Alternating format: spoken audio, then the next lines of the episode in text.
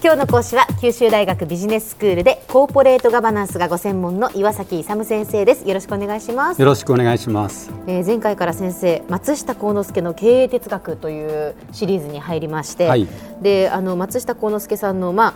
松下幸之助の哲学っていう本をもとに、はい、えー、先生にご紹介いただいているということになるんですがあの改めてですね、その前回のおさらいから、はい、えー、いきたいと思うんですが、はい、この松下幸之助の経営哲学その哲学が大きく、まあ、5つに分かれてるんですよね。ね。え。ええ第1がですね自然とか宇宙をテーマとする宇宙観、うん、要するにそれをどういうふうに考えるかということが第一ですね、はい、で第2が人間をどう考えるかという人間観、うんはい、であと人間の具体的な人生をどう考えるかというのが3番目の人生観ですね、であと人間が構成する社会。社会をどう考えるかというのが社会観、であと社会においてですね結構現在もそうなんですけど政治ってね非常に重要なんで、松下幸之助の特徴なんですけど、政治観というのがあるわけです。はい。それでですね松下幸之助の哲学で特徴的なのが、えー、一番最初に言った自然宇宙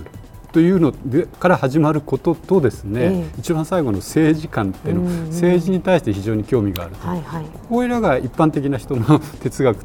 とはちょっと違うかなと思うんですね。普通一般的には人間とか人生とか社会とか、そういうところが多いと思うんですけど。そうですね、うん、しかもまあ経営哲学っていうとですね、はい、やはりそういうところなのかなって思いますけれどもまずこの自然宇宙というその宇宙観から始まっているんだっていうことでで今日からあのしばらくその自然宇宙というその宇宙観の内容を一つずつ、はい、あの、細かく見ていきたいと思うんですね。はい、で松下幸之助の哲学いかに生きいかに栄えるかという PHP 文庫から出ているんですけれどもこの自然宇宙というところを見るとこの自然宇宙の中に、まあ、さらにだから6つ項目がありまして。はいそ、ね、の今日はまず1つ目ということになりますが、ね、はい、で6つの項目なんですけど、具体的に言うとですね繁栄のもといどういうことをしたら繁栄できるのかっていうことですね。もといって先生音で聞くとよくわからないと思うんですが。基礎の木ですね。あとあとね生成発展っていうのがあって、あと大義名分ってあるじゃないですか、はいはい、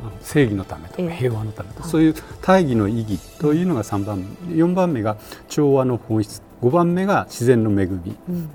あと6番目が非常に重視というのは素直な心っていうのがあるんですよね。それでですね、まあ、このうち今日は特に繁栄のもといという基礎の木ですね、についてお話しします。でこの中で3つのことを言ってるんですよね。でまず第一がですね限りない繁栄と平和と幸福と宇宙真理は我々人間に与えていると。宇宙宇宙の真理が我々にですね繁栄とか平和とか幸福のになるための真理を教えてくれてるんだっていうのが一番なんですよ。で2番目がですね人間が貧困とか不安に悩むってありますよねそういうのは人知ですねあの人間の小賢しい 知恵ですね。人知にとらわれていて宇宙の真理があるのに宇宙の真理とか宇宙の法則ですね。それに従ってないからだと。いうふうに言ってるんですよ。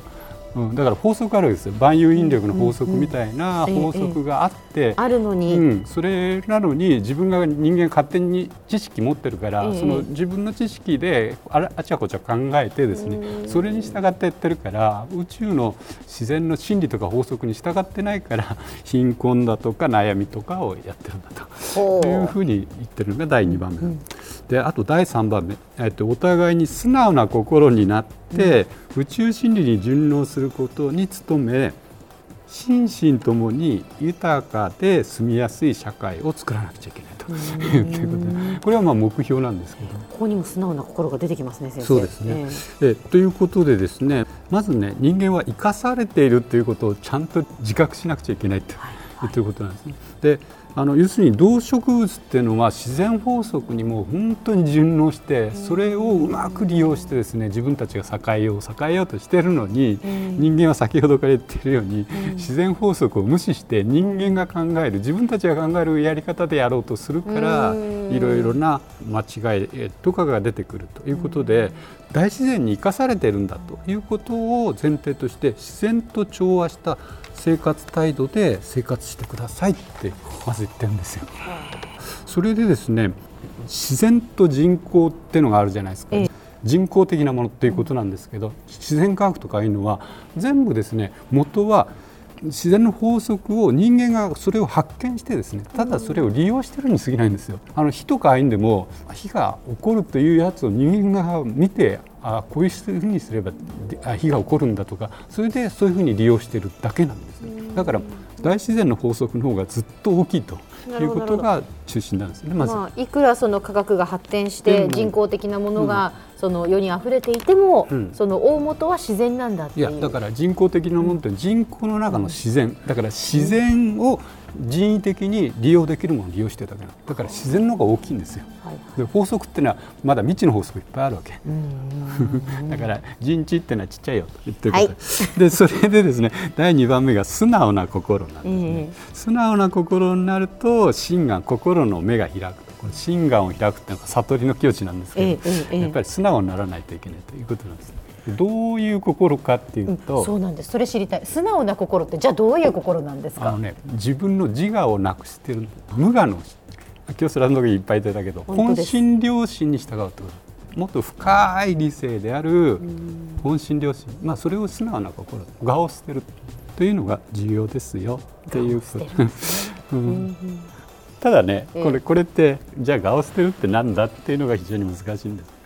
我を捨てるって何ですかねだから自分感情起こるでしょ、はい、感情起こったのは自分の感情であってもう少し深く深く考えていって社会全体とか全部自然とかも考えていった時に、うん、あの自分の利害じゃなくて利害を捨てて考えるんです、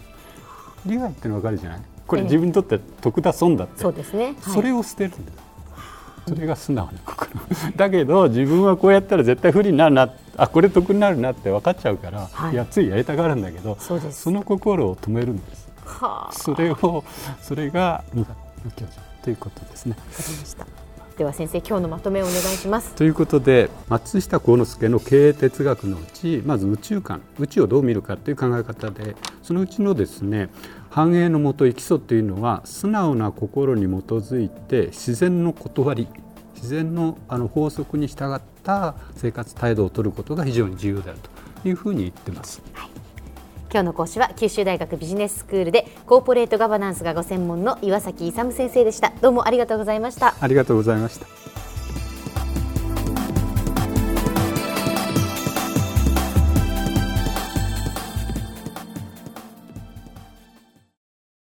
ゾクゾクグイグイメラメラつながる。ゾワゾワ。ハラハラ。メキメキ。つながる。ズキズキ。モワモワホカホカつながる。キリキリ。ザワザワ。キュンキュン。ガンガン。ワクワク。ウズウズドキドキ。ルンルン。バクバク。九州人のいろんな気持ちつなげます。九州から輝こう。キラキラつながる。 QTnet